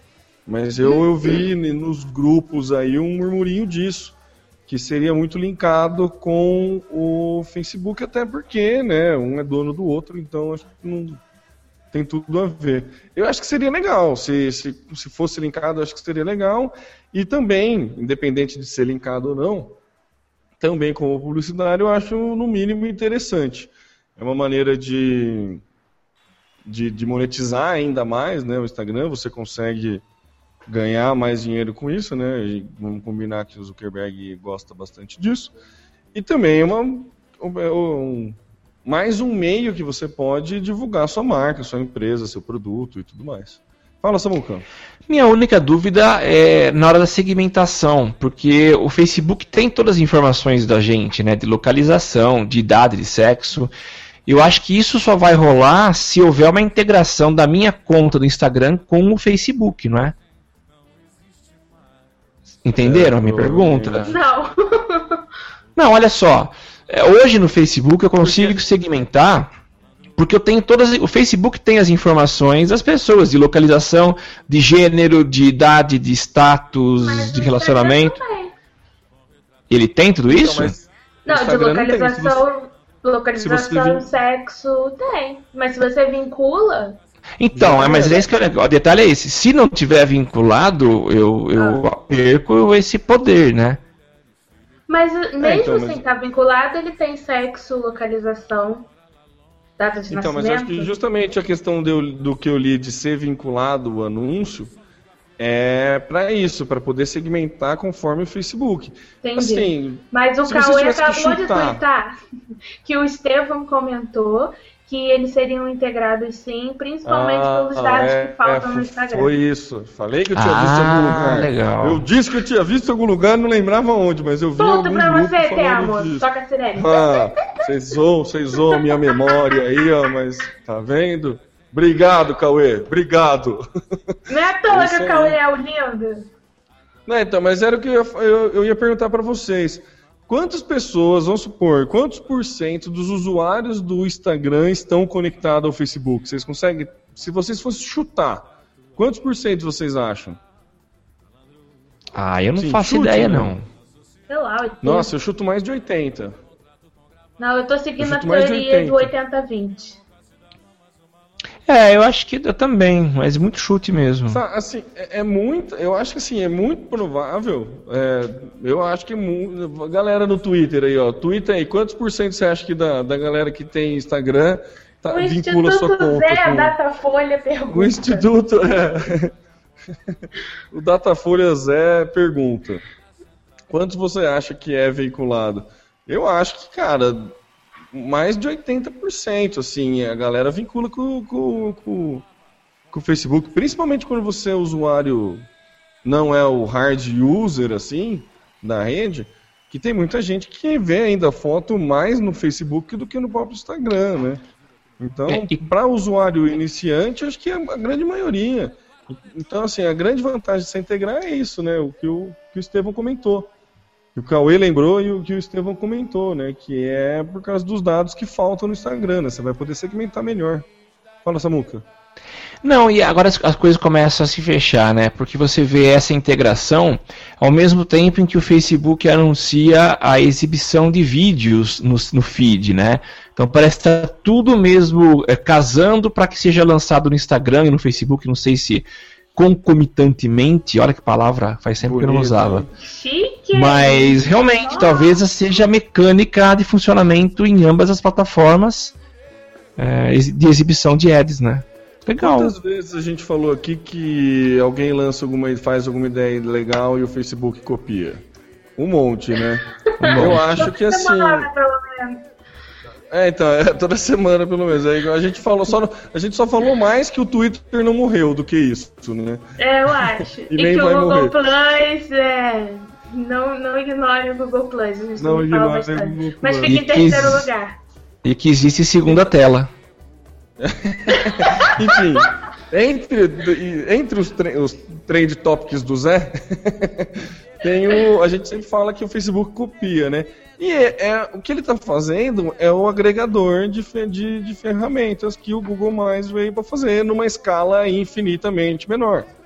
Né? Você está conseguindo. Na escala fine- universo. é, não, sim, né? Na escala, tomadas totalmente, de, de- tomadas devidas proporções totalmente. Mas o que o Facebook está fazendo é isso, ele está conseguindo integrar mais as ferramentas dele que eram totalmente distantes. A única relação entre o Facebook e o Twitter era de você e o Instagram era de você poder publicar a sua foto do Instagram no Facebook. Até então. Até então. E agora, com essa questão do Face, do Instagram Ads e tudo mais, ele começa a dar uma volta e começa a agregar mais valor às duas ferramentas, né? Acho que é- é inteligentíssimo, sim. É inteligentíssimo e não é novidade. né? Como a gente fala aqui direto. Eu acho que é uma boa sacada aí, mandou bem. Olha lá, o Luciano chuta que 100% das pessoas que tem Instagram, 110 vinculam no Facebook. é, mas é isso, cara. Quando você abre sua conta no Instagram, você não, não tem seguidor. Você vai buscar seguidor aonde? A galera joga no Facebook para daí no Facebook a galera aí, os amigos pelo menos, descobrir que você tem. Uma, a grande maioria mesmo tem. Então faz todo sentido agregar, unificar e juntar forças aí para ganhar dinheiro com anúncio tanto em uma plataforma quanto na outra. Social Media Cast. Eu confesso que na verdade o que eu achei mais na, na próxima pauta, o que eu achei mais interessante foi o, o- a conjugação do verbo, não não, não realmente a, a a imagem, mas a conjugação do verbo me chamou a atenção. Ô Alaina, parece que a Cacau, a Cacau Show aí tá depois do Google Nose, que saiu no dia 1 de abril, a Cacau Show tá fazendo, tá criando um novo recurso pro Facebook. É, a Cacau Show estreou, né, um novo recurso do Facebook, que é o Lamba aqui. Lamba, eu achei linda essa palavra, lamba. Lamba aqui. Claro que é piada, né, gente? Mas foi uma sacada genial da Cacau Show. Eles colocaram uma foto incrível de chocolate e marcaram aquele quadradinho que aparece quando você vai marcar o rosto de alguém. só que ao invés de ter o nome da pessoa, vinha escrito Lamba aqui. E realmente Lamba. foi muito legal. Atenção, Muito veio bem escrito lamba. Lamba, Bem, eu gostei lamba. dessa palavra. Lamba. Lamba aqui. Muito bom. O pessoal da engenharia vai adorar esse termo. Lamba aqui. Vai adorar. Vai ser muito bem Então. empregado. Lambões. É... Inclusive, eles colocaram na, no texto dessa foto que descobriram um novo recurso do Facebook que permitia sentir o irresistível sabor do chocolate. Então, assim, bem pensado, bem legal, uma ação super simples. É, isso foi por volta de meio-dia. Deu 2.400 curtidas por enquanto e 700, quase 800 compartilhamentos e muitos comentários. Então, é pela piada e pela, pelo modelo exemplar de, de como uma coisa simples pode ser tão legal no Facebook. Vocês lamberam? Eu tava passando mal de dar risada aqui com lambões. Não, eu não lambi não, mas confesso que fiquei tentado. Não, mentira. É. Longe disso. Mas achei boa, achei boa a Se ideia. fosse cerveja, né, Eu Thelma? gostei. Aí. Se fosse cerveja, acho que eu faria o teste. Acho que eu faria o teste. Arriscaria. Chocolate, é, a cerveja valia, valia arriscar. O chocolate acho que não, não, não me apeteceu tanto, não. A cerveja apeteceria mais. Social Media Cast. Esse aqui é polêmico, hein? Ó, seguindo aí com a nossa próxima pauta, Brasil cai no ranking mundial de liberdade na internet. É por causa do Canadá, Samuel, ou não? Não tem nada a ver. Não, não é. Se bem que essa coisa do Canadá tá. Cada vez a gente tá vendo, vendo mais, mais caca indo pro ventilador, né? Agora foi a vez do Canadá. Mas não é por isso, não. O Brasil caiu na classificação dos países com a maior liberdade na internet. Ou seja, somos menos livres. A gente caiu, existe uma pontuação que se faz, aí a gente passou da classificação de livre para parcialmente livre. Esse relatório é feito por uma instituição que eu não conhecia, é, é a Freedom House, seria na tradução aí livre, é, é Casa da Liberdade, uma coisa assim, né? E o nome do relatório é Freedom of the Net 2013. Ele foi divulgado recentemente e eu fui dar uma pesquisada no que era essa, organi essa organização e ela se dedica a colaborar para que os, os, países exerçam de forma mais livre uh, a democracia, né? Uh, tanto que eles citam países onde a democracia de fato não existe, como o Irã. Uh, o que pega no Irã, um dos, dos tópicos é a questão da liberdade religiosa. Lá você tem só uma religião e aqueles que não seguem essa religião estão fora. Na China, por exemplo, você não tem a liberdade de falar o que você quer. E na área digital, você não tem nem liberdade de pesquisar o que você quer, tanto que o Google não funciona lá. Existe um outro sistema, um Google Xing Ling, para a galera pesquisar, mas é claro, o governo põe a mão e acaba restringindo o que as pessoas pesquisam. Assistindo ao vídeo que essa organização publicou, eles citam também aqui a nossa vizinha Venezuela, onde a imprensa, vocês devem ter acompanhado, a imprensa ela sempre foi teve a sua a, o seu direito de a liberdade de expressão tolhido, cortado, principalmente quando o, o ex-presidente, o falecido, quem que era o presidente mesmo? Vocês lembram? Hum, Que faleceu de câncer. Vivo? Evo, Não, não, Evo Evo- Morales é da Bolívia, Tá né? vivo da Bolívia, então foi Enfim, amigo matou dele. O amigo dele, amigo do Lula, é, morreu. O Chaves, Chaves, Chaves. falecido Chaves. Isso, isso, isso, isso, isso. É, e é interessante alguns tópicos que eles levam em consideração para dizer se o país é, é menos ou mais livre, né? Eu vou citar apenas alguns aqui, são vários. Mas olha só, as mídias sociais ou aplicativos de comunicação são bloqueados. Então isso aqui não existe no Brasil, mas a gente vê no Irã, por exemplo, é, em, em toda a história aí da Primavera Árabe, que algumas, é, alguns canais, é, por exemplo, internet, acesso via celular foram bloqueados. Outro, novas leis ou diretivas que aumentem o monitoramento ou restringam a anonim, anonimidade. Blogueiro ou usuário de serviços de rede preso por postagens políticas e sociais. E tem uma última aqui que é manipulação pró-governo. Por quê? O que, que foi? Se pegar essa aqui, eu tô ferrada, né? Por postagens políticas em redes sociais, etc. Ah, tá. Então, Ah, em função das manifestações, é isso? É, ué. Já E olha basta o último aqui. Porrada bomba, né? A galera agora vai presa também pelo que publicar e lascou, né?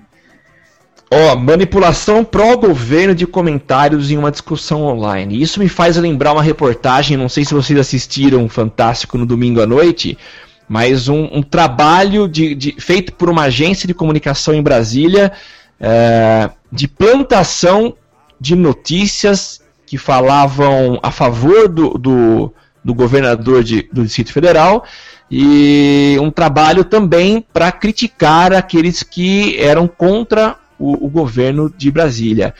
Então, tudo isso mostra que há um trabalho aqui no Brasil para que as coisas sejam manipuladas na internet. Então, embora a gente não perceba tão claramente isso acontecendo, eh, o Brasil acabou caindo nesse quesito. E tem um, um último item aqui que é citado na matéria, que a gente comentou no podcast na edição passada, que é a maneira como a justiça eleitoral tem conduzido os processos aqui no Brasil. Isso foi muito considerado. E o caso citado é o da prisão decretada contra os executivos do Google aqui no Brasil, depois que alguns conteúdos, na época da eleição, não foram removidos. E a discussão que pode levar, e talvez o Temo tenha falado que isso é polêmico, porque a gente percebe o quanto a internet foi usada, e a gente discutiu naquele episódio tão tenso que foi o do gigante, né, falando sobre o vem pra rua, e as redes sociais tiveram um papel importantíssimo, se não essencial, para que aquilo acontecesse. E hoje eu arrisco dizer que não há democracia, não há liberdade que a gente conhece sem a ferramenta que é a internet. Então esperamos que o Brasil volte para o livre e deixe essa categoria de parcialmente livre o quanto antes. É, eu, eu concordo, sou a favor. Acho que quanto mais livre, melhor, né? Tem gente que é contra, né? Que Eu geralmente tenho quem- pitacos. Não, pitacos. Vou pitacar agora. Pitacaloá. Pitacaloê. Pitacaloemos. É, eu acho o seguinte, brasileiro tem muito boa coisa de, de humor, né? Crítica com humor e tal. E a gente tem muita liberdade para falar, para criticar, usando o humor, usando a música. É, eu vi um documentário essa semana sobre samba, óbvio, que eram damas do samba. E Alcione, logo no início do documentário, ela fala que você consegue contar a história política do Brasil através dos sambas. E então, assim, ok, os caras devem ter alguma coisa, algum estudo para usar as X coisas como parâmetro. Mas eu duvido que eles considerem a ironia, o humor como uma forma de crítica e uma forma de liberdade. Então, eu acho que Ah, isso no, no Brasil dá um peso muito grande que o gringo não consegue entender. Que quando a gente Ah, fala boa. que eu amo a Dilma, mas de- na verdade eu tô sendo irônica, entendeu? Não, ah, é, é uma liberdade coibida, quando na verdade não, você pode usar a ironia o tempo todo, você usa, nós fazemos muito uso disso. É, na Então, parte da música, na época da Tropicália, foi só isso, né? Exatamente, Tropicália, Bossa Nova, e, não só, entendeu? Você pega todo o histórico, né? hoje em dia, hoje, com, com, a- com o movimento que ainda está mais forte em Rio e São Paulo, mas que ainda existe, aqui no Rio, por exemplo, grupos de carnaval, blocos de carnaval, fizeram marchinhas, eles pegaram as grandes marchinhas, as marchinhas famosas, e montaram, é, em cima daquela melodia, marchinhas de protesto que vão desfilar no Carnaval do Rio de Janeiro na rua. E o que, que é isso? Nada mais é que a galera pegar o humor, a ironia, adaptar para sua realidade, fazer uma crítica social, política, whatever, o que for. Então, acho que o gringo não tem essa essa, Essa né, pegada. Essa pegada. Então, quando ele joga a gente um nível abaixo no nível de liberdade, eu duvido muito que ele esteja considerando isso, que é uma coisa que a gente usa muito e entende bem. Então, é legal, é bacana, mas acho que você, brasileiro, deve considerar também as ironias e música e a cultura local antes de achar que nós estamos vivendo numa nova ditadura. Não foi. Sigam. É. Preciso comentar que eu fico Eu constrangida quando eu falo e vocês ficam no silêncio depois, gente. Parece que todo mundo dormiu. Na verdade, é óbvio que eu tava lendo o tweet, né? O, o- É. A Cássia tweetou ali, daí eu me perdi nisso, mas o que eu ia comentar a respeito disso, do que você falou, da ironia, é que assim, a gente que trabalha com monitoramento sabe o quão difícil é a ironia, o quão atrapalha a ironia, o quão difícil é filtrar, né? Assim, não existe máquina que faz isso, né? Então, você tem razão, é que não se talvez se contasse a ironia, a gente podia cair até mais, né?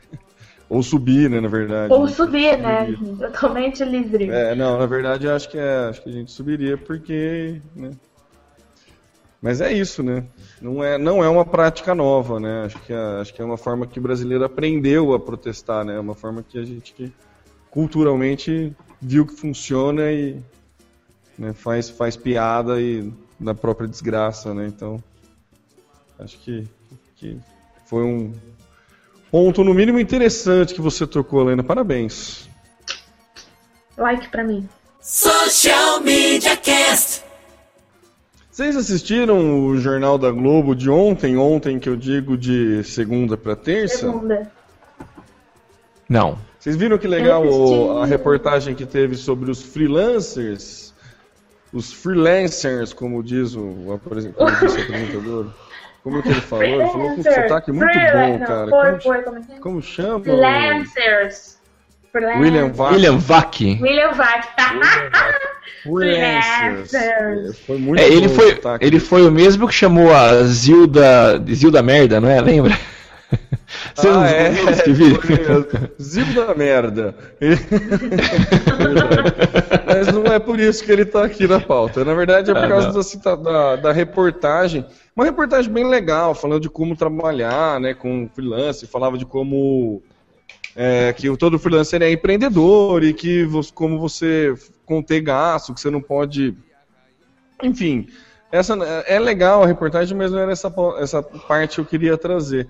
O que eu achei mais legal é que a, a- a reportagem começou falando do sucesso que brasileiros faz, tra- fazem trabalhando como freelancer no exterior.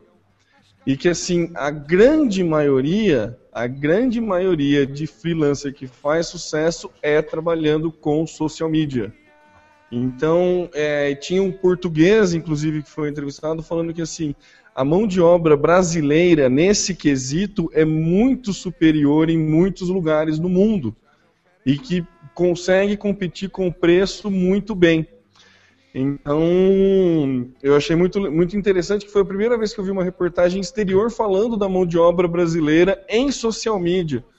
Né? Eu achei muito interessante falar e ter essa repercussão. Tem um site, freelancer. alguma coisa, que você pode cadastrar, que ano passado tinha, sei lá, 30 130 mil inscritos, era um crescimento absurdo. Que era justamente por isso que a galera tem muita pessoa com interesse em mídias sociais, tem muita pessoa fazendo trabalho bacana em mídias sociais e muita pessoa buscando mercado fora do Brasil em mídias sociais e o mais interessante, o mercado exterior buscando mão de obra brasileira para mídias sociais. Muito legal. Assim, a hora que eu fiquei muito orgulhoso na hora que, da, que, que eu assisti a reportagem, achei muito legal. Esse não foi o mote principal da, da reportagem, mas foi um dado que é que eu, na hora que falaram de freelancer trabalhando, eu achei que ia ser designer, né? Mas assim, Ah, mas designers a menina do, do que deu mundo também são muito bons. né?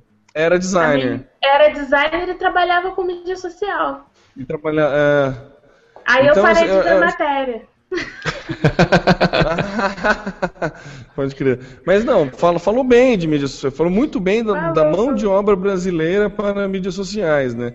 Eu, eu, quando assisti, fiquei surpreso que eu achei que seria designer, né? A galera que, que trabalhava para fora, né? Mas daí, eu, escutando o podcast, o Braincast da, de, reda, do, sei lá, de redator de Micreiro, não sei qual que foi, ele fala que, tipo, tem faculdades na, na, na Argentina até, na Universidade de Buenos Aires, de design, que, assim, é muito mais avançada do que no Brasil e tudo mais. Então, depois que eu cruzei esses dados, para mim fez sentido ser o, é, o profissional de social media ser o que é mais bus- é, buscado, né?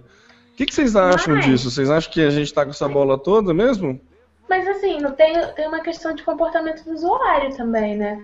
Brasil é, sei lá, acho que é o segundo maior do Facebook, ou o terceiro, a gente falou isso há pouco tempo atrás. É um dos que mais cresce no Instagram e na maioria dos sites sociais. Então, naturalmente, já a gente, a gente já está habituado a usar essa ferramenta. Brasileiros, de modo geral, não estou falando profissionais, entendeu? Mas eu acho que é uma questão de tendências, né? Como a gente aqui pega a tendência de outros países para determinadas coisas, então, sei lá, é, moda. Nos Estados Unidos está na moda usar determinada estampa. Essa, essa estampa vem para o Brasil através dos, das pessoas que estão usando. Um país que está crescendo tanto nesse mercado de mídia social, naturalmente os caras lá fora vão pensar, bom, os caras que estão lá trabalhando com isso devem fazer isso direito, vamos ver. E, e- e também acho que é uma tendência natural ele começar contratando um freelancer, né? Não uma, uma grande empresa, uma grande agência, enfim. Vou pegar um freelancer para testar, ver como é que é, até porque ele deve cobrar mais barato. Se o resultado for bom, a gente vê depois o que, que vai fazer. Acho que tem um pouco dessa questão de como a gente é socialmente engajado digitalmente. É, e é legal a gente ouvir quando o brasileiro é elogiado lá fora. Geralmente se ouve, ah, o cara brasileiro roubou no Japão, matou alguém na Inglaterra. Mas quando se ouve esse tipo de notícia que a Ou é jogador de gente. futebol, né? Ou é jogador de futebol. E quando a gente é elogiado e tratado como referência em uma determinada área, e principalmente essa que é a nossa área, é muito legal isso, viu? É, teve uma frase que o André Rizek, quando ele apresentava o Redação Sport TV, ele, ele falou que eu achei muito em- que, é, que é verdade, né? Tem- o brasileiro gosta é, prioritariamente de dois esportes, né? O brasileiro principalmente gosta de futebol e em segundo o brasileiro gosta de ganhar, né? Qualquer esporte que tá ganhando, o brasileiro vai lá e gosta, né? Tipo, agora a galera tá gostando até de argola por causa do Arthur Zanetti, né? O cara não tem, né? Mas enfim.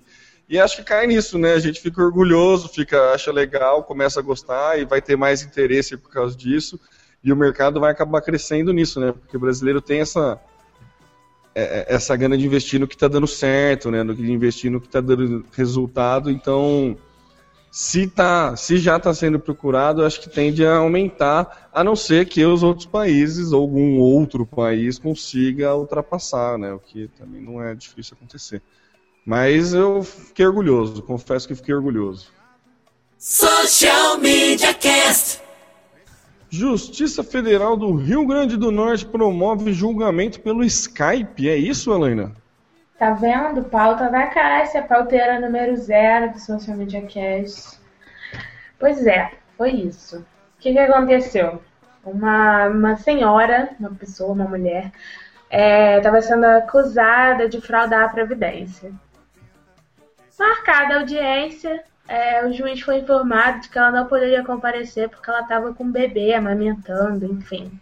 Não tinha condições de comparecer presencialmente até a audiência por causa da criança. O juiz então mandou instalarem um, um computador com internet banda larga na casa dela e na data e horário combinados para a audiência, uma parte da equipe ficou na casa da mulher E o juiz ficou lá onde ele tinha que estar, lá no, no juizado, sei lá, no fórum. E ele fez a audiência via Skype. Condenou a mulher, inclusive, a pagar, sei lá, quantas parcelas de 50 reais para repor a, a, fraude que ela havia feito na Receita, na Previdência.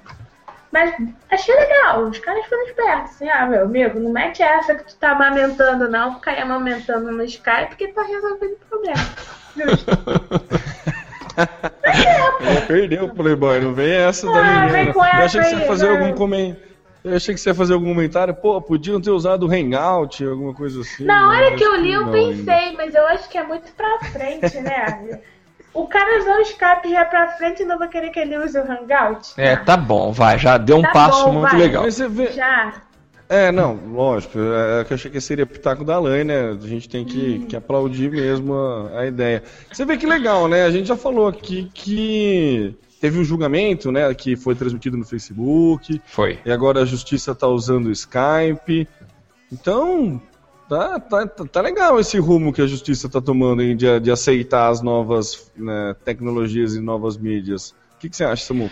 Eu acho muito legal em, em benefício da, da sociedade do dinheiro que a gente coloca, a gente investe com os impostos. Uma coisa que eu fico uh, indignado é, é, direto. Como eu estou na estrada praticamente todos os dias e o tempo todo, eu ganho mais como motorista do que como professor. Mas eu vejo direto a seguinte, a seguinte cena: é, um carro, aqueles carros, não sei, aqui em São Paulo é assim, é o tipo de um caminhãozinho para transportar presidiário, um carro da polícia atrás e outro na frente fazendo a escolta.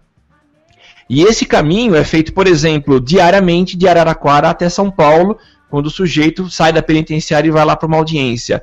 É, eu não imagino quanto custa isso.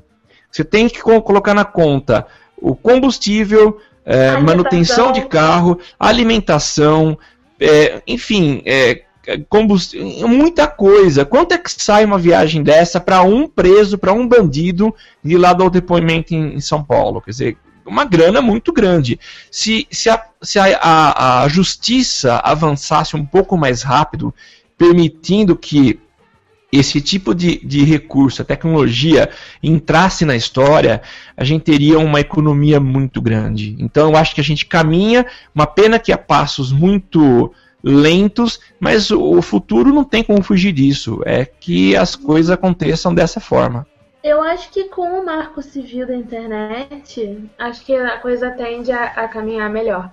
Porque o que trava muito o uso das tecnologias é que você não tem regulamentação a respeito. Isso. Né? Qualquer juiz pode, qualquer advogado de, de defesa, acusação, seja lá o que for, pode chegar e contestar o depoimento do cara que foi dado pelo, pelo Skype, por exemplo. Entendeu? O depoimento dele pode até ser, ter ser colocado como prova, como alguma coisa, mas pode ser desconsiderado como depoimento. Entendeu? Porque ele não estava lá presencialmente jurando falar a verdade, somente a verdade, blá blá, etc. Enfim. Então, com o marco civil da internet, acho que muita coisa vai ser é, facilitada. Porque se o marco diz que um e-mail realmente tem valor legal de um contrato, e isso está ali registrado no marco civil da internet, é, assinado pela presidenta, é, é diferente, né? De, de, ah, é só uma prática do, do jurídico. Concordo. Veremos. Social Media Cast.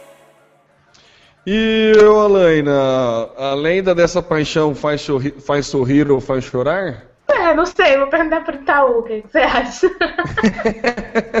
é uma pessoa boa para responder, né? Não, ele falou que não. Pois é, mas vamos contar a história para as pessoas não ficarem confusas, né? Né, na, nossa, na nossa linha Manda Bem da semana, a gente está trazendo aqui uma gracinha do Itaú. Um usuário, Pericles, o arroba sou indieota, disse, é, Itaú gostaria de uma informação. Aí o Itaú manda Pericles. E aí o Pericles perguntou, gostaria de saber se a leva dessa paixão faz sorrir ou faz chorar. Aí você pensa, porra o que que então vai responder? E então responde. Não adianta perguntar pra gente, Péricles, essa só o coração é quem sabe. E acabou, matou a piada muito bem, saiu super bem na fita. Parabéns pro Itaú, mandou bem da semana. Aliás, o meu próximo. Desculpa, Temo, fala. Vai lá, Samuca, não, vai lá. Meu próximo texto é sobre isso e sobre essa onda de poesias e poemas que circulam na internet. Aguardem. Fica a dica pra quem. pra sexta-feira. Não, pra amanhã. Pra amanhã. Amanhã. Mas Pra qual- quem amanhã. estiver ouvindo gravado é pra ontem, tá? Saiu ontem. pra Saiu ontem. ontem. Tá ouvindo? O saiu ontem. Pô, que legal, sempre quis falar isso. Samuel, o seu texto é pra ontem, hein? Então, é. Quis me vingar disso. Mas cara. já saiu, tá lá. Acesse o nosso site Tá e veja. É. A primeira vez, olha Samuel, você vai ser a primeira pessoa que conseguiu fazer um texto pra ontem. É nóis, mano. Pra todos os profissionais de social media brasileiros estão. Você estão vê, até dedicados. texto pra ontem a gente conseguiu fazer a gente aqui já mesmo. faz. Vai dar um jeito.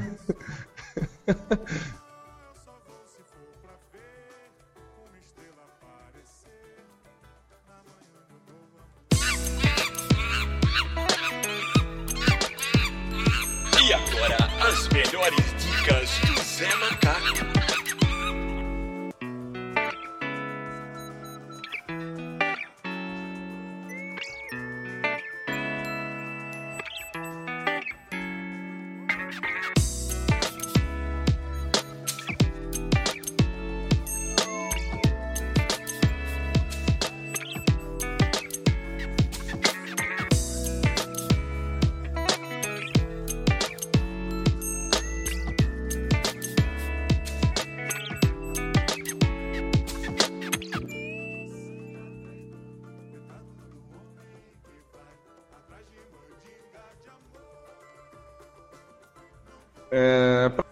E a minha dica aqui é para quem quer saber sobre a influência sua, sua e de outros usuários, a influência dentro da rede, né?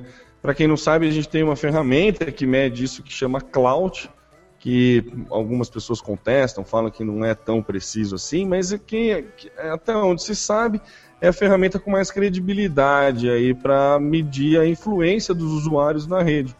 E saiu um artigo da Interamplitude, que é uma agência digital, também não sei de onde, não sei como eu consegui esse, esse artigo, como que pipocou, falando como usar o cloud. Né? O artigo nem é novo, na verdade, é, é um, é um tanto quanto antigo, mas eu achei interessante para dar uma introdução aí para a galera que não conhece tudo mais. Então, minha dica de, desse, dessa semana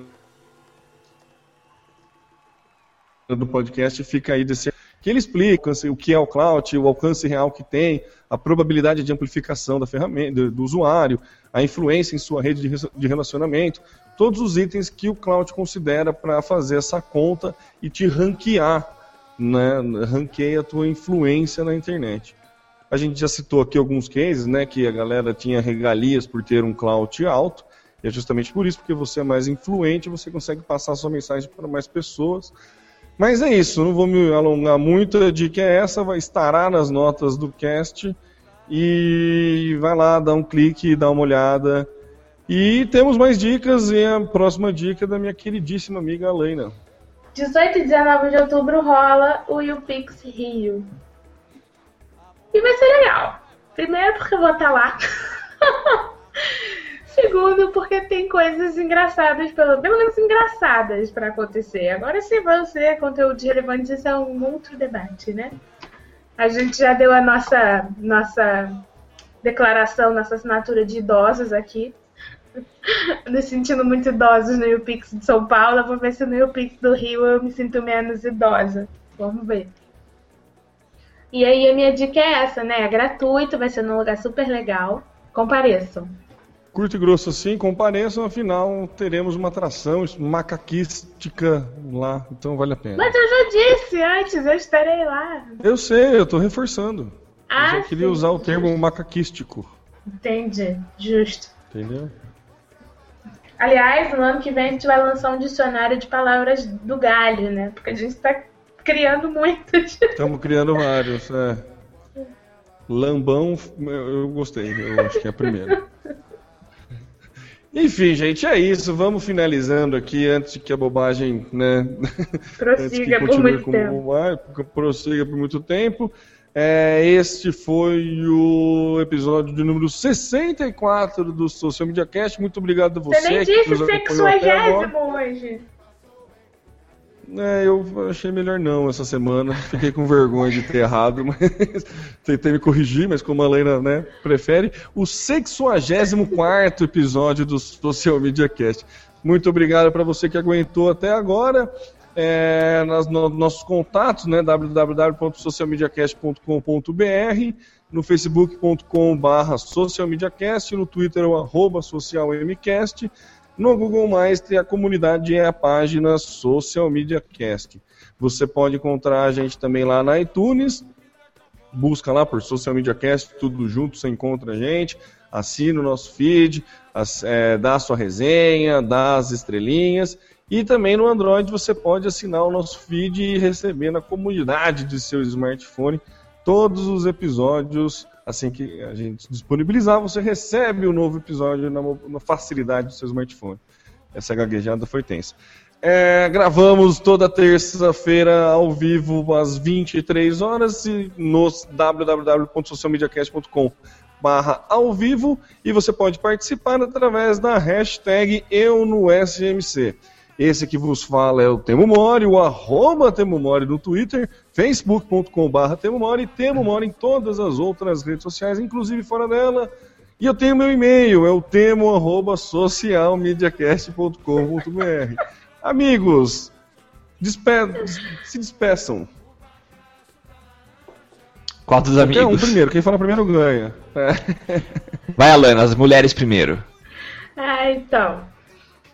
A Cássia tá perguntando se não é o 65. Eu Gente, é verdade, é o 65. ah, eu falei, tu falei errado desde o começo, é o 65. Mas tudo bem, agora não foi. Ok, tá é, o, é o 64.2. É beta. 64.2. Pô, Cássia agora se corrige. não, mas tá certo, gente. desculpa. É o, 60, então. é o 65. Eu sou a Laina Paisan, falando loucamente do Rio de Janeiro. Vocês me encontram no facebook.com barra Alena Paisan, circule.me barra Alena Paisan, arroba Alena Paisan no Instagram, Twitter e etc. E também no e-mail alena arroba. Samuca? Antes de me despedir, eu queria só reforçar a galera que a gente está aceitando doação, mas a doação é em estrelinhas, estrelinhas, de comentários lá na iTunes. Então, gente, por favor, mais uma vez a gente pede, você que é nosso ouvinte assíduo, ajude a gente a ganhar mais relevância lá na iTunes. Acesse a iTunes, coloca lá quantas estrelinhas você acha que a gente merece, faça o seu comentário. Em breve nós vamos publicar um vídeo para aqueles que não têm conta na iTunes para criarem, tá? Eu garanto que eu vou fazer isso para vocês para facilitar para todo mundo. Então, por favor, ajude a gente. Essa é a forma do Zé do Social Media Cast aparecer aí na parada podcastiana. Eu sou Samuel Gatti, falando aqui de São Carlos, a capital da tecnologia. Sou o arroba, tá no meu site no Twitter e tá no meu site também lá no Facebook. Me adiciona e a gente se vê por aí. Um abração e a gente vê na próxima semana. Valeu, galera. Muito Beijo. obrigado. Até a próxima. Até o 66 episódio. tchau, tchau, tchau, pessoal.